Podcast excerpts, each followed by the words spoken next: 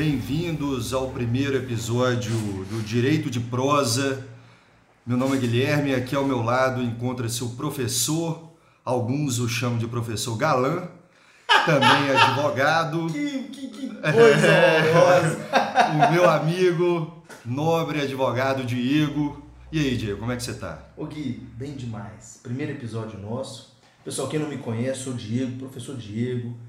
Trabalho aqui em Patinho com advocacia, trabalho com docência, não só em faculdades, mas em cursinhos. Mas não importa muito quem é o Diego. Importa que o Diego está ao lado de um dos caras mais mais incríveis que o Diego conhece. Eu tô com o Guilherme. O Guilherme é amigo meu desde quantos anos? Gui? Dois? Maternal? É, Desde o maternal. E nossa, você já, jogava aquela bola. já vai para uns 30 anos, hein, velho? Isso. Caraca, Gui é advogado aqui em Patinga, de um dos maiores escritórios do leste de Minas, Jaime Resenha Advogados. Gui trabalha também com, com direito público, isso faz com que ele tenha uma visão ampla da ciência jurídica, tanto no aspecto privado pelo escritório, quanto no aspecto público com a assessoria que ele presta na Câmara Legislativa aqui da cidade. E Gui, esse é o nosso primeiro podcast. Você já Primeiro pensou no nome? É, eu falei o direito de prosa, achei o nome bem interessante. Não sei se os nossos ouvintes poderiam mandar alguma, alguma mensagem. Como que poderia mandar, professor? Eu- Pelo eu- WhatsApp? Como que a gente. Ô Gui, você falou direito de prosa, né? Isso. Cara, Esse, o que, que a gente está pretendendo, galera? É falar um pouco das notícias do cotidiano, no nosso viés, no viés jurídico, mas também no viés político, no viés econômico, é, nosso, né, Diego? Nas nossas aprendizagens, direito de experiências. prosa, isso não ficou na minha cabeça. Porque, na verdade, na nossa prosa, nós não vamos falar só de direito. E muito menos de forma didática, professoral. Então, é o direito que a gente tem de prosear sobre tudo o que acontece no país. Uma espécie de resenha. Sem, sem, sem que tenhamos... Pô, gente, só uma observação. Quem tá ouvindo isso aqui e tem aula com o prof. Diego, então já teve aula com o Guilherme no MIUAB em outros cursos, não pensem que nós vamos tratar temas jurídicos de forma acadêmica, didática, que nós não temos a preocupação de ensinar ninguém. Exato. Nós queremos bater papo. Na verdade, é quase que um desabafo, colocar pra fora aquilo que a gente vê, como é a nossa visão da realidade, notícias importantes. E é um, um formato diferente, porque você pode estar lavando louça, lavando roupa, tomando banho, dirigindo o carro e escutar o podcast. Gui, como é que nós vamos fazer? Uma notícia pra cada um? Vamos, Como é que vai- vamos separar. Um ponto, pessoal. Isso aqui tá saindo naturalmente. Esse é nosso primeiro podcast e uma das coisas que nós combinamos antes é que nós não combinaríamos nada. Porque na verdade a gente não vai ter um formato específico. Nós decidimos que nós vamos comentar notícias. E aí cada um escolheu uma notícia, a gente vai debater, conversar, prosear, falar algumas dicas culturais e ao final, se quem quiser participar também, mandar mensagem, falar com, com o Diego na, na faculdade, quem Ou quiser. mesmo por onde vamos encontrar. É. No Instagram pessoal de cada um? Pode ser pelo Instagram pessoal, tem o Instagram do escritório também. Qual Pode o seu nas Instagram pessoal, faculdades. Gui? Seu Instagram pessoal. Gui C. Rezende. Com S ou com Z o Rezende? Com S o Rezende. Gui C. Rezende, arroba Gui C. Rezende no Instagram. No Instagram. O professor Diego, arroba prof com F mudo Diego Castro, tanto no Instagram quanto no Twitter, o mesmo endereço. Só que a conduta do prof Diego Castro é um pouco diferente no Instagram e no Twitter. No Instagram, o prof Diego Castro paz e amor. No Twitter, o Diego emite umas opiniões um pouco mais contundentes acerca do que ele pensa da vida. Perdão, no- é no Twitter que eu, que eu exprimo as opiniões mais contundentes. No Instagram tem muita foto, Diego é mais silente, mais para questões acadêmicas. Prof. Diego Castro no Twitter, mais opiniões pessoais do Diego acerca de temas do cotidiano. Gui, quer começar com a sua notícia? Vamos lá. É, eu separei a primeira notícia a respeito da violência contra a mulher. Por quê? Porque no dia 7 de agosto de 2006 surgiu a Lei 11.340, a Lei Maria da Penha. Então nós estamos fazendo neste ano 13 anos essa importante lei. Eu queria falar assim, Diego, uma mulher que tomou um tiro depois foi eletrocutada, espancada, ficou paraplégica, foi é, é, entrou na justiça contra o marido. O marido teve uma punição muito breve, foi quase ficou impune. Saiu disso em tudo, até surgir a Lei Maria da Penha, é, sofreu muito, teve perigo de perder a guarda dos filhos. Então foi uma mulher guerreira. E deu isso nome à lei, na verdade. Deu nome à lei. Nome à lei. E isso, assim, eu, eu fiquei pensando, será que isso ainda existe na nossa sociedade? Porque é, é, a Maria da Penha, isso ela casou na década de 70, 80, se não estou enganado. Então tem muito tempo que ela anda sofrendo essa violência, que sofreu essa violência. E eu fui buscar alguns números. Por exemplo, em 2018, tiveram 4.254 homicídios dolosos contra a mulher, sendo 1.135 feminicídios. Ou seja, o feminicídio, para quem não sabe, é uma qualificadora do homicídio, aquele que vai exclusivamente contra a mulher por ser mulher. Por ser mulher. Então, assim, é muita, hoje, muita mulher passando por um sofrimento que desde tempos primórdios elas sofreram. E interessante essa notícia que você trouxe, Gui, porque nós vivemos tempos muito estranhos. E tudo hoje, até pela velocidade da internet, por toda a velocidade da comunicação que nos circula, você tem que ter muito cuidado com o que você fala. Porque você fala uma coisa agora, daqui a dois minutos o mundo inteiro já sabe o que você falou. Nós tivemos uma fala, talvez infeliz, do ministro da Justiça sobre, falando inclusive sobre as comemorações dos 13 anos da Lei Maria da Penha, dizendo que talvez essa, essa, essa violência seja por conta de intimidação, que os homens se sentem intimidados pelas mulheres. Pelas mulheres. O que, que, que você pensa disso, cara? Você acha que foi uma infelicidade dele? Você acha que ele se expressou mal? O que, que você pensa disso, Guilherme?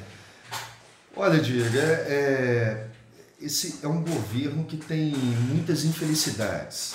Verborrágicas? Verborrágicas. Um governo verborrágico. E aí eu, eu me lembrei, já que você citou o, o ministro Moro, eu me lembrei de uma fala recente do nosso presidente, em que ele divulgou uma rede social de sua mulher. E ele, ao divulgar, ele fala que ele não usa de medicamentos, de remédio, para atuar junto à sua mulher. Sexualmente. Sexualmente. E aí ele falou assim: olha, e agora que eu estou divulgando a sua rede social, eu mereço uma atenção aí hoje, hein? É. Ou seja, ele, ele expõe a própria mulher. É. Eu acho isso de uma insensibilidade. Eu vou, eu vou, eu vou expandir um pouco mais o tema. Porque a gente vive de percepções. A nossa vida, na verdade, ela é feita por tudo aquilo que nos circunda e as percepções críticas que nós temos. O grande problema do ser humano, talvez, e as redes sociais trazem essa pouca profundidade às pessoas, é ver as situações e não refletir sobre elas. Nós temos que refletir sobre tudo. A violência mulher vai muito além da violência física. Muito. A violência mulher, ela vai quando você olha de forma. Você não, Guilherme, quando a mulher é observada Sim. de forma contundente num ambiente que ela não queria ter esse tipo de observação. Uhum. Uhum. É quando a mulher vai à academia e não consegue ter privacidade para malhar. É quando a mulher passa na rua, quando a mulher não pode usar um decote, é quando a mulher vai em um show e o sujeito põe a mão no cabelo dela. E puxa. E, e, e a grande questão, desculpa te interromper, Gui, é que, infelizmente, percepção de quem atua no meio jurídico, de quem de quem vive com vários tipos de pessoas, seja em atendimento no escritório, seja dentro de sala de aula, seja na vida, há muitos homens que ainda vivem nos primórdios. É, e, e, não é só homens é, culturalmente, não, vou falar de educa, vou falar de educação formal, não de cultura, mas de educação formal com muita polidez e que atua com uma certa violência. Eu já vi, e aí na nossa experiência como advogado, eu já vi juiz decidir um caso em que um homem é, bateu numa prostituta, eu já vi juiz decidir contra essa violência, na verdade, a favor dessa violência por ser uma prostituta. Olha o nível, e era um juiz, onde você, ah, é uma pessoa estudada, uma pessoa concursada, que tem um conhecimento técnico, mas faltou uma sensibilidade. Há uma frase que eu não me esqueça, você falou de um magistrado, de um juiz. Eu tenho um ídolo jurídico. Para quem não conhece, muitos, quem me conhece sabe que esse sujeito é meu ídolo. Inclusive, vou mandar esse podcast para ele. Pablo Stous Gagliano, professor de Direito ídolo, Civil. Ídolo, ídolo. O Pablo um dia ele usou uma frase comigo. Eu perguntei para ele. Isso é de fato, Gui. Isso é uma conversa que eu tive telefônica com ele. Ele me tirou uma dúvida. Eu perguntei, ô Pablo, como é que você julga esse tipo de demanda? Uma conversa quase que de boteco. E ele me disse, Diego. Pra... Aí ele começou a resposta dele usando uma frase que eu nunca me esqueci. Para ser juiz, você não precisa saber. Você precisa ser. Você precisa ser sensível, entender a dor do próximo. Você precisa entender de sociedade, não somente de lei. O juiz, ele julga, ele usa a lei para solucionar problemas da sociedade. Não são problemas jurídicos que ele soluciona. São, por trás de cada problema jurídico, tem uma questão social, familiar, emocional subjacente a ela. E você desvalorizar a mulher porque ela é prostituta, no caso desse juiz que você disse, eu penso de uma forma diferente. A prostituta sofre muito mais que qualquer outra mulher. Sim. Foi o único meio de sobreviver que ela conseguiu. Foi entregando seu próprio corpo. É, é interessante é, essa visão do, do professor Paro. É, não podia ser melhor, melhor dita. Porque eu, eu me lembro, quem começa a faculdade e estuda o direito no, no, nos começos, a gente vê sempre é, pirâmide Kelsen, a gente vê essas, esses princípios. E aí a gente vê a teoria pura do direito, só o direito, ser só legalista, a gente viu o que que deu. Por exemplo, governos fascistas, governos nazistas, às vezes utilizaram do direito sem ter o elemento ético. Para legitimar suas atrocidades. Para legitimar. Exatamente. Então, o direito quando é, é, e aí o professor Pablo Souza falou muito bem, é, o direito ele está imbuído desse aspecto político, do aspecto moral, do aspecto ético, do aspecto econômico. Por isso é tão difícil, né? As, a, as pessoas têm uma impressão lá fora e ah, é juridiqueza, advogado, tem várias piadinhas e acha que é, é uma, é uma casta. Realmente, vi, vemos muito isso, né? uma, uma casta que não deveria ser, Diego. Não deveria ser, porque o direito mexe com o nosso cotidiano. O que olha que bacana, a gente pode. Gente, nós estamos falando de Lei Maria da Penha. Começando Lei Maria da Penha, estamos falando de castas, de casta jurídica. Porque, na verdade, eu, eu gosto sempre de buscar. Olha que interessante, Guilherme. Miguel Reale fala isso. Toda lei é uma fonte formal do direito toda fonte formal do direito tem a sua fonte material. A fonte material são os fatos sociais que ensejaram a produção legislativa. Perfeito. Olha que interessante. Nós vamos chegar lá. Então, por exemplo, se tem filho precisando receber alimentos dos pais, o Código Civil vai e trata o direito aos alimentos. Em 1967 veio a lei do divórcio porque as pessoas precisavam se divorciar. Sim. Percebam como é que os fatos subjacentes dão ensejo à produção legislativa. A Lei Maria da Penha veio porque tinha mulher apanhando o homem em casa. Porque a mulher estava sofrendo violência. Então, se nós buscarmos o fato social, a lei ela está aqui para solucionar o fato social. E qual é o fato social que a Lei Maria da Penha busca solucionar? Violência doméstica. E aí a gente chega num outro problema. O problema não é do direito, é um problema social. É o problema do homem mal educado que bate na mulher. É o problema do machista que se acha superior à mulher. É o problema, o nosso problema. Eu, eu, eu falo em sala de aula. O problema do Brasil não são as leis. O problema do Brasil é o brasileiro. Uhum. O problema do planeta é o ser humano. Nós, para quem não sabe, os sapiens, nós, Homo sapiens, né? Nós dizimamos as outras espécies humanas. Uhum. Nós, só, só sobrou a nossa, não é porque as outras morreram naturalmente, não. Nós vimos que éramos mais inteligentes e dizimamos. Homo erectus, É. Neandertales, Na verdade- Denisovano. Não sei se, é, se estou enganado, mas a nossa espécie tem mais tempo de convivência do que de não convivência com outras espécies. Exato. Nós Exato. dizimamos, mas teve um período em que convivemos com outras espécies e é um período maior do que Do o que- atual. Exato, que nós convivemos sozinhos no planeta, que nós. Então, então, o grande problema, eu acho que, é o seguinte, Gui, respondendo a sua pergunta lá do início do podcast, a Lei Maria da Penha, ela tem sido efetiva? Eu tenho certeza que os números que você reportou no início, eles seriam muito maiores se não houvesse o medo da Lei Maria da Penha. Claro. Até porque um dos, um dos objetivos da pena é o caráter pedagógico, é falar para a sociedade, ei, se você fizer isso, você vai sofrer punição. Você pega o ofensor, pune o ofensor para educar a sociedade. Uhum. Só que passa, eu acho que a questão, você não precisaria chegar à lei. A questão é só, se você educa a sociedade, a lei ela vai se tornar ineficaz. Se não tiver homem agredindo mulher, se a sociedade tiver bom senso, educação, caráter, a lei vai ficar ineficaz. Não porque ela não tem eficácia no sentido de não cumprir sua finalidade, mas não vai precisar utilizar. Você consegue vislumbrar essa, esse ponto social da lei? Sim, sim. Eu tive, eu tive um professor na faculdade, professor de Direito Penal, que falava o seguinte, gente, e aí tudo se resume a isso mesmo, né? Se as pessoas tivessem é, é, amor, se as pessoas tivessem amor, não precisava do, do direito. Então, assim, ele era. Ele, peraí, peraí, como é que é essa frase? Se as pessoas tivessem amor, não precisaria ter lei. Mas é Imagine é... se todas as pessoas cuidassem umas das outras. Se antes de eu tomar qualquer conduta eu me preocupasse com, o reflexo disso no próximo.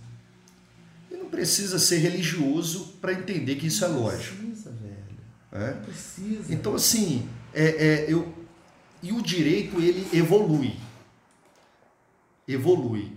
E agora, essa lei Maria da Penha está sofrendo, por exemplo, pode vir a sofrer, porque ainda não foi sancionada, é, mudança por causa de dois projetos de lei.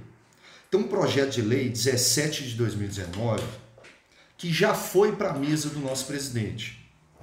O que, que ele fala? É um projeto de lei do, de um deputado federal PSB do Rio de Janeiro. Ele fala apreensão de armas de fogo em caso de violência doméstica. O que, que acontecia antes Tinha uma violência doméstica, a polícia ia lá apurar. Às vezes tinha alguma medida protetiva, mas o cara tinha um porte de arma. A posse de arma. E isso não era apreendido.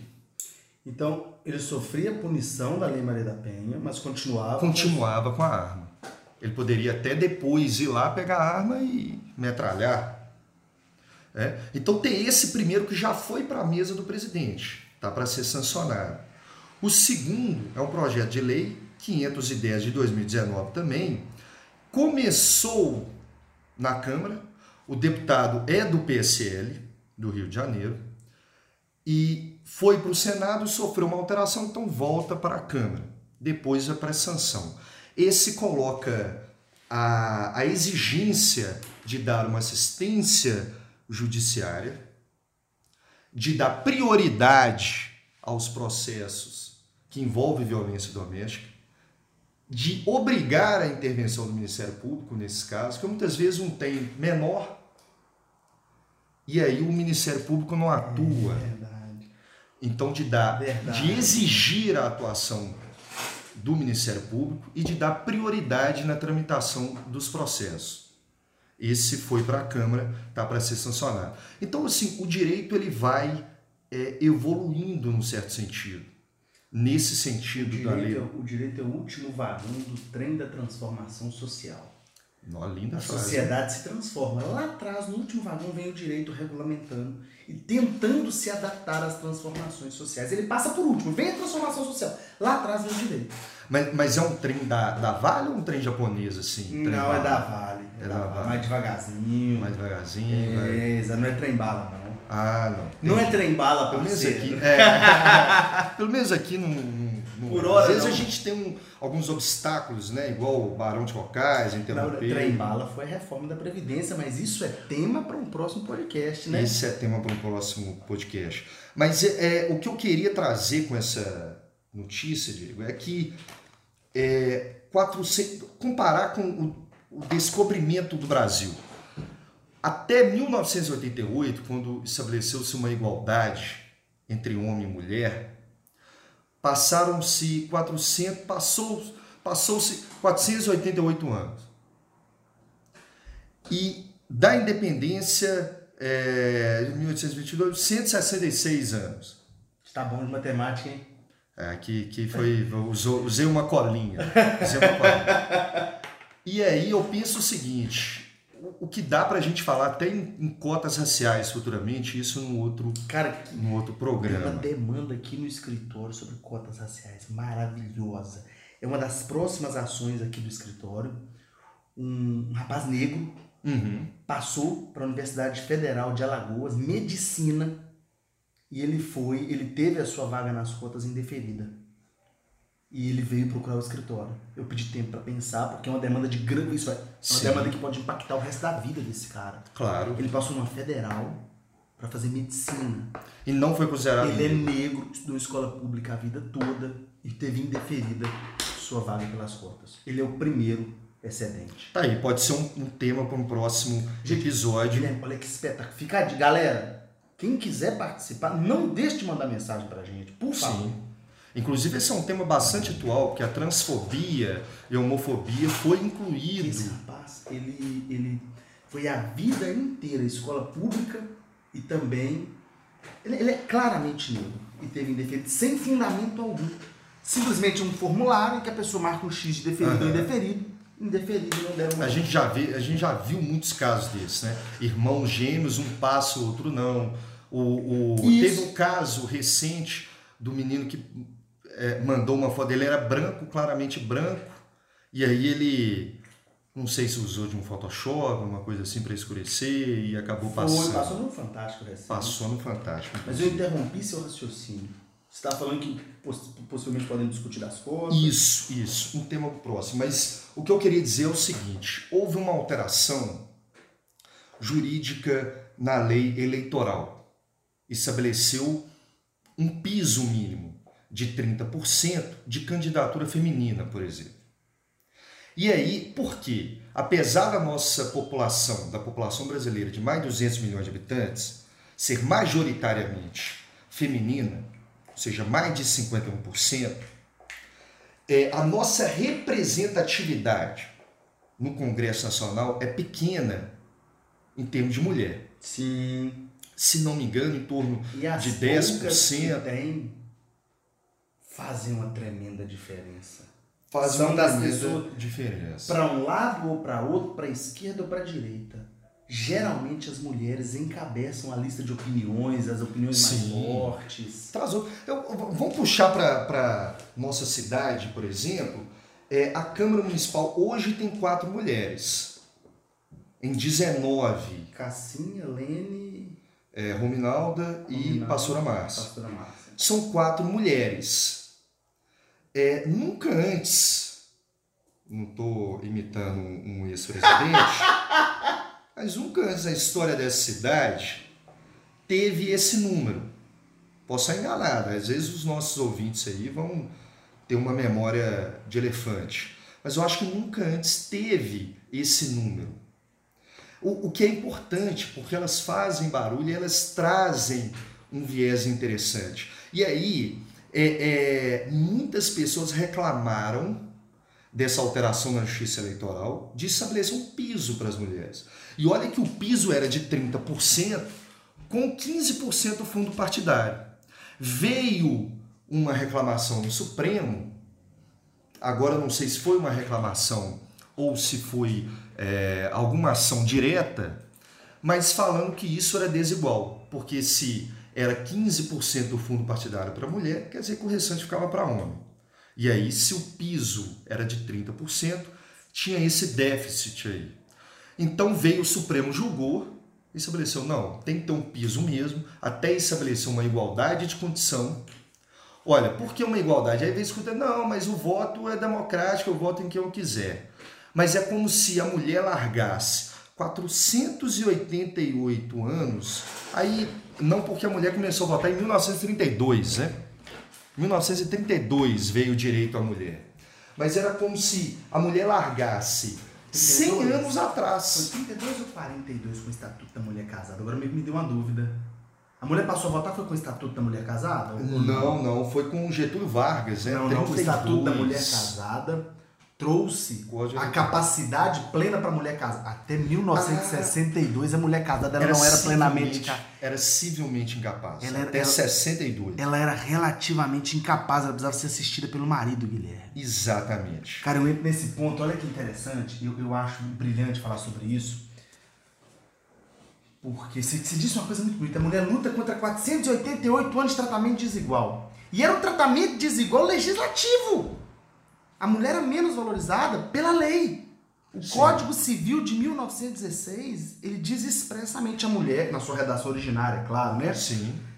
E, gente, só quem está quem tá nos ouvindo tenha em mente que eu falo Código Civil de 1916, é um código que vigorou até 2003. Isso. Sua redação é de 1899, ele foi escrito por Clóvis Bevilacqua, tramitou por 17 anos até ser aprovado em 16, sua vigência começou em 17. Na redação originária desse código, a mulher casada, ela era mera auxiliar do marido nos afazeres domésticos.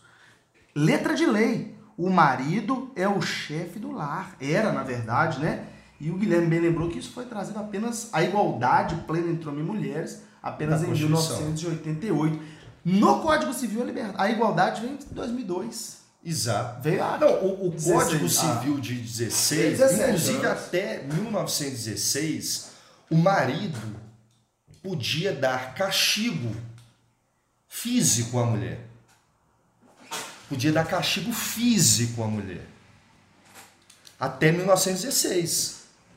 Então, quando a gente fala de lutar contra a violência doméstica, contra a desigualdade da mulher e do homem, não é um combate somente social. A lei, por muito tempo, fomentou isso que existia na sociedade. A lei que tem o fito de ajustar a sociedade legitimou o tratamento desigual entre homens e mulheres. A gente usava muita expressão pátrio poder, hoje a gente já usa poder, poder familiar. familiar. Exatamente. É, é, é, é, o, é a violência. A gente tem aquele sociólogo Slavoj Zizek, que ele fala que a violência ela pode ser é, linguística também. E aí é uma violência linguística a gente usar, por exemplo, pátrio poder ao invés de poder familiar. A Horas. gente tem usar 100, a gente pode ter 100 mulheres e um homem que a gente se refere a eles. O Gui, o artigo 2 na verdade que era a época o artigo 4 do Código Civil de 16 trazia todo homem, olha só, todo homem é dotado de direitos e deveres. Hoje não. A pessoa substituiu-se a palavra homem por pessoa, que é gênero, homem e mulher. Sim. A própria lei trazia a palavra homem como ser humano. Abrangia, óbvio, homem e mulher, mas utilizava-se é, no, no, que tange a, ao português, utilizava-se a palavra homem. Uhum. E isso tem, tem, que, tem que. Na verdade. É uma evolução, né, Diego? Então, em termos, por exemplo, eleitoral, o que eu quis dizer é que esse piso, essa cota, vamos dizer assim, ela é importante para corrigir uma realidade histórica. E a gente fala de 100 anos, a gente falou no, no Código de Clóvis Bevilacqua, 100 anos. É, a minha avó faleceu com 92 anos. Então, é, ela viveu a maior parte de sua vida durante esse código. Ela casou antes de ser considerada capaz. Ela teve os meninos dela.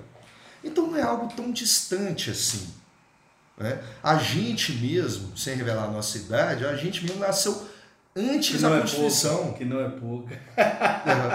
É, é, é, Cara, nós somos pré-constitucionais. Pré-constitucionais. É, a gente tem uma geração. A gente não é do. Dos... Cara, nós nascemos sob a égide de uma Constituição otorgada, de 67. Exato. Exato. Caraca. Então, assim. Obrigado, cara. É Você uma acabou realidade. com o meu final de semana. Ah, agora nós temos que beber, né? Sair daqui beber, do podcast. Tô brincando, viu, gente? Bebida e direção não, não se misturam. Mas enfim, Diego, esse foi, essa foi a primeira notícia, mas para é uma celebração um pouco triste, né? Celebrando é, esse, esse dia do, do 7 de agosto passado, celebrando porque a gente evoluiu em termos sociais, em termos jurídicos, em termos políticos, a gente está incrementando, trazendo novos projetos de lei. Ô Gui, vou fazer um adendo. Nós estamos evoluindo. Que a nossa sociedade não involua, porque nós passamos por um período agora, tem que ter muito cuidado para falar o que eu vou falar, de valorização da chamada família tradicional. Uhum e eu me questiono muito sobre o que é família tradicional. indígena, né? Ou não? Os moldes. Eles não de- falam que são os índios, não? É. A família tradicional brasileira? Exato, porque pra mim seriam os índios. Seriam os Se índios. você buscar o conceito de família tradicional, família patriarcal, que está nos moldes Uhum. bíblicos, tem que ter muito cuidado com isso, para que a sociedade. Porque, porque a lei ela só é necessária quando falta conscientização social. A minha torcida, nós comemoramos 13 anos de Lei Maria da Penha. Eu queria que nem precisasse ter Maria, Lei Maria da Penha. Uma A, mi, a minha causa. torcida é para que ela se torne cada vez menos eficaz, no sentido de pouco utilizada. No sentido de menos utilizada. E fique.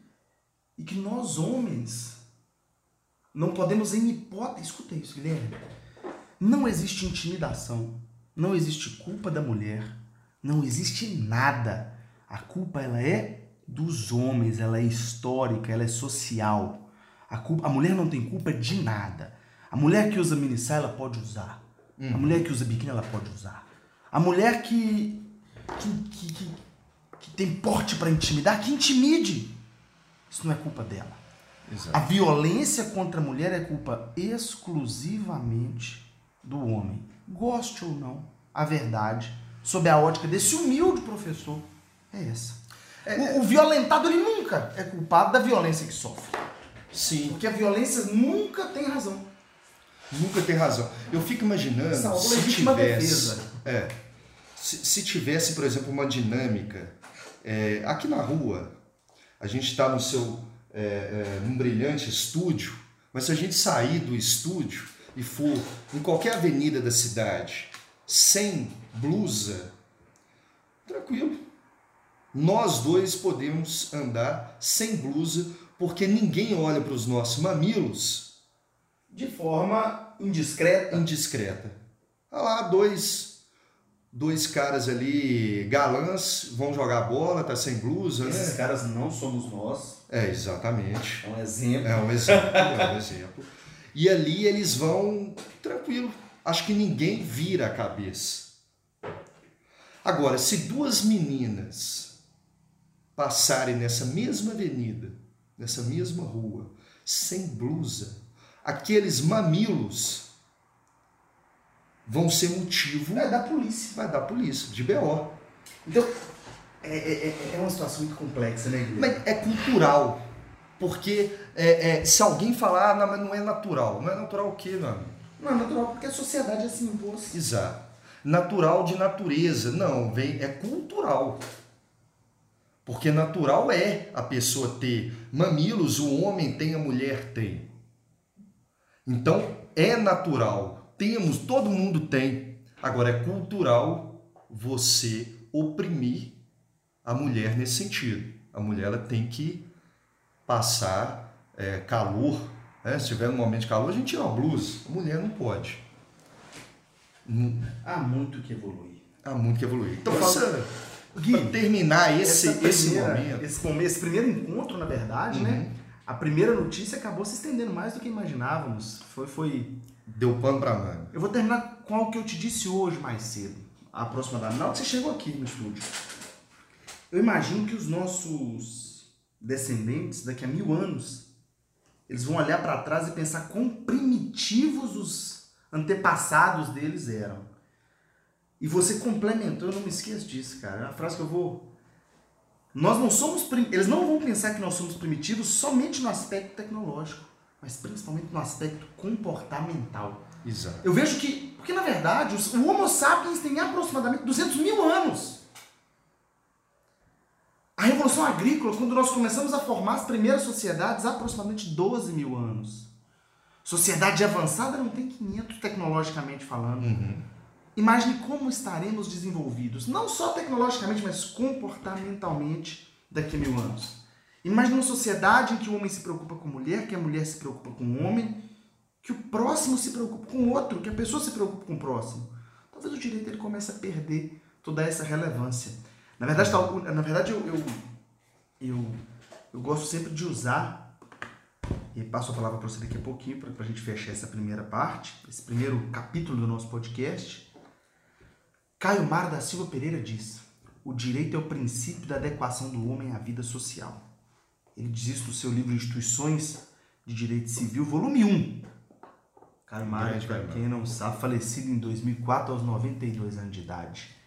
O direito é o princípio da adequação da vida humana à sociedade. Sem direito não conseguimos viver de forma pacífica. Ele complementa depois que é o princípio da adequação da pacificação social.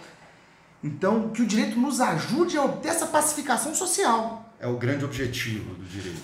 É por isso que eu citei que aquele antigo professor meu falava, já que não amamos uns aos outros, a gente precisa do direito exatamente para buscar essa coexistência pacífica.